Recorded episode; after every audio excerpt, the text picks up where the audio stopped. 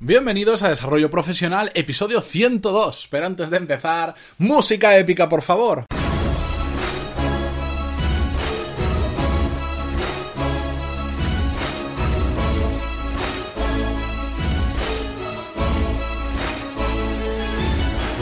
Muy buenos días a todos y bienvenidos al episodio 102 de Desarrollo Profesional, el podcast donde hablamos sobre todas las técnicas, habilidades, estrategias y trucos necesarios para mejorar en nuestro trabajo, ya sea porque trabajamos para una empresa o porque tenemos nuestro propio negocio. Y sí, esta semana estoy muy contento porque he superado los 100 episodios del podcast, que para mí es un logro muy importante y lo mejor es que aún tengo muchísimas más ganas para ir a por los 1000, a por las cuatro cifras. Y sí, estoy loco. Pero bueno, Vamos a empezar con el tema de hoy, porque hoy vamos a ver cuatro formas de mejorar el foco y la concentración.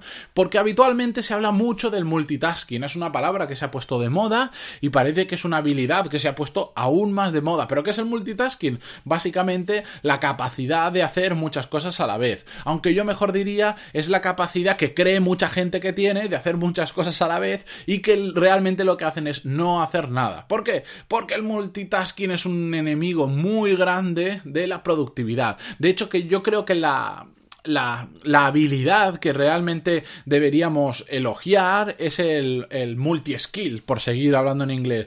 El tener muchas habilidades diferentes que es todo lo contrario a multitasking. Multitasking simplemente es hacer muchas cosas a la vez, pero multi-skill es tener la capacidad de hacer muchas cosas diferentes. De hecho, me lo voy a apuntar, dejadme un segundo que me lo apunte para hablaros en un episodio posterior de la multi-skill, que es mucho más interesante. ¿Por qué? Porque la multitasking es un gran problema, es un problema actual que sufre mucha gente y que como está bastante bien visto, no sé por qué, eh, la gente muchas veces se vanagloria de, de ser multitarea. Es decir, no, soy capaz de hacer muchas cosas a la vez. La realidad es que sí, bueno, igual eres capaz de hacer muchas cosas a la vez. Importantes, probablemente no. Y avanzas, probablemente no. ¿Por qué? Porque nuestro cerebro necesita un tiempo para adaptarse al entorno de cada tarea nueva que hacemos. Es decir, necesita un tiempo para adaptarse entre tarea y tarea. Entonces, ese, e, el momento de foco, en el momento en que estamos concentrados y cambiamos a otra tarea para volver a estar concentrados en esa otra tarea, no se hace instantáneo. Igual pasan 5 minutos, igual pasan 10 minutos, igual pasa un minuto, el tiempo que a cada uno sea necesario. Pero eso es un gran consumo, no solo de tiempo, sino de energía, que aquí es muy importante. De hecho, le voy a dedicar un, uno o varios episodios solo al tema de la gestión de la energía durante el día, de nuestra energía, ¿eh? no hablo de coches Tesla. Bueno, chiste aparte. Vamos a hablar hoy sobre diferentes técnicas que van a evitar esa multitarea y ese consumo excesivo de tiempo y de energía que le provoca a nuestro cerebro estar cambiando constantemente de tareas. Así que vamos al grano y vamos a ir directamente con la primera. Lo hemos hablado en otras ocasiones, en otros episodios, por otros motivos, pero en este caso también lo tenemos que tener en cuenta. La primera técnica para aumentar el foco y la concentración es eliminar distracciones. Es muy, muy importante. ¿Por qué? Porque nos ponemos a hacer una tarea y nos hemos dejado un periódico encima de la mesa, nos hemos dejado una revista, o incluso tenemos bolis y nos ponemos a jugar con ellos, o, si estamos trabajando desde casa dicen, bueno, voy a ver cinco minutos la televisión que necesito descansar. Ay, amigo mío, ay, descansas cinco minutos, pero realmente estás rompiendo ese ciclo de foco o ese ciclo de concentración. Lo mismo nos pasa con todo lo digital, las notificaciones en el móvil, em, los cientos de iconos en, el escritorio que lo hablamos hace, de, hace poco. O voy a ver un segundito un artículo que me acuerdo, voy a ver Facebook y terminas, pasas media hora y dices, o yo había venido a ver el email y he terminado en Facebook, no sé cómo lo he hecho. Bueno, de hecho, si queréis, os voy a dejar en las notas del programa varias eh, extensiones para Chrome y para Firefox que te ayudan a bloquear sitios web. Por ejemplo, yo uso una que se llama Block Sites. No os preocupéis que os dejo el enlace en las notas del programa. Que lo que tú le dices es, mira, por ejemplo, de lunes a viernes me bloqueas Facebook por la mañana. No puedo entrar a Facebook. Si entro, me, te, dice que está bloqueada la página. Evidentemente puedes instalar la aplicación cuando quieras, la extensión, pero bueno, cuando te metes dices, ah, es verdad, está bloqueada y ya no la mires. Y va generando poco a poco el hábito de no mirarla y de estar más concentrado en lo que estás haciendo. Os dejo varias en las notas del programa. Siguiente técnica para aumentar el foco y la concentración. Y esta es muy importante. La anterior era preparatoria, pero esta ya va al, al meollo de la cuestión saber de antemano lo que tenemos que hacer.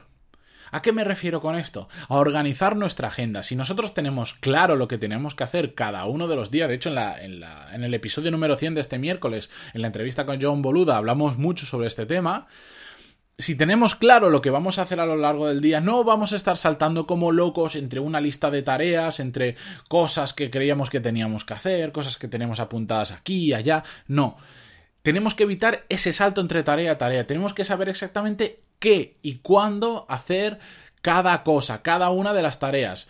Esto se consigue con una técnica muy simple, muy muy simple que explico en el curso de productividad que estoy preparando en el MBA que pronto abrirá y os contaré cosas dentro de muy poquito, con una técnica que se llama time blocking o que básicamente lo que es decirle a colocar un bloque en tu calendario, es decir, esta tarea la hago este día de esta hora a esta hora, a esta otra hora. Bloqueas esa franja de tiempo para hacer una tarea determinada.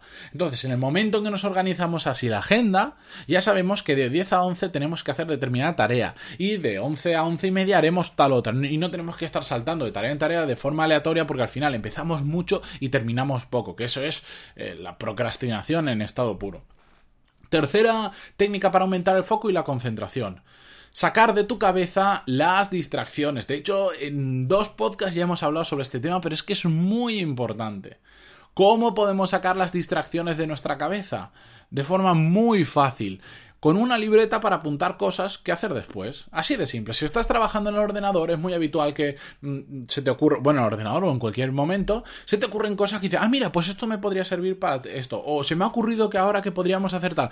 Me parece muy bien, la creatividad está ahí, eh, que te pille trabajando, pero si todo eso lo apuntas en una libreta, sigues atento a lo que estás trabajando. Lo apuntas en la libreta y dices, luego lo miro. Porque si no, no, ¿qué pasa? Lo tienes en la cabeza y no liberas tu mente. Y tu mente, para estar focalizada, focalizada en la tarea que estás haciendo en ese momento, necesita estar limpia, necesita no tener distracciones, no ponernos a pensar si mañana vamos a hacer tal cosa, si se me ha ocurrido ahora este nuevo proyecto o cualquier otra cosa.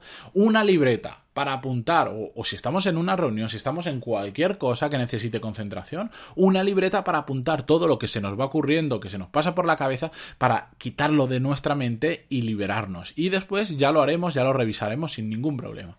Y la cuarta y última mm, eh, forma de mejorar el foco y la concentración que os traigo hoy es una un poco, sé que más complicada de llevar a cabo y que suena un poco raro, pero es la meditación. Sí, señores, y lo he dicho últimamente, que uno de los hábitos que estaba integrando en mi vida era la meditación todas las mañanas 10 minutos. ¿Por qué?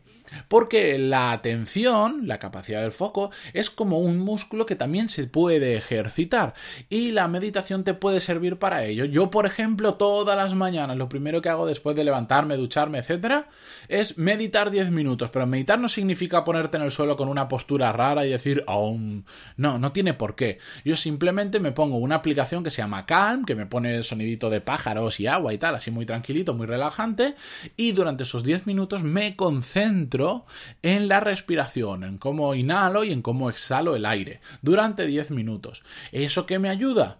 a practicar mi músculo de la atención. Porque practico la, es que practico la atención sobre mi respiración. Entonces, cuando después voy a hacer una tarea en la que necesito foco, ya tengo el músculo mucho más mm, moldeado y me cuesta mucho menos concentrarme y me cuesta muchísimo más distraerme, por supuesto. Así que es una técnica. Yo, además de por eso, lo estoy, la estoy experimentando la meditación por otros motivos que dentro de un tiempo, cuando vea los resultados y los compruebe, os lo compartiré con vosotros. Y si no funciona, también lo compartiré con vosotros. Pero Ahora sí que os puedo decir que la meditación sirve muchísimo para desarrollar ese músculo de la atención y os lo puedo decir porque simplemente lo estoy experimentando desde ahora unas 3-4 semanas más o menos y me está funcionando muy muy bien en ese tema. Así que nada, os dejo, es viernes, llega el fin de semana. Espero que descanséis mucho, que recarguéis la pila y empecéis el lunes a tope, porque es necesario empezar la, semana a tope, pero también es necesario terminarla a tope. Así que muchas gracias por haberme escuchado. Un viernes, eh, llevamos casi 10 minutos de episodio,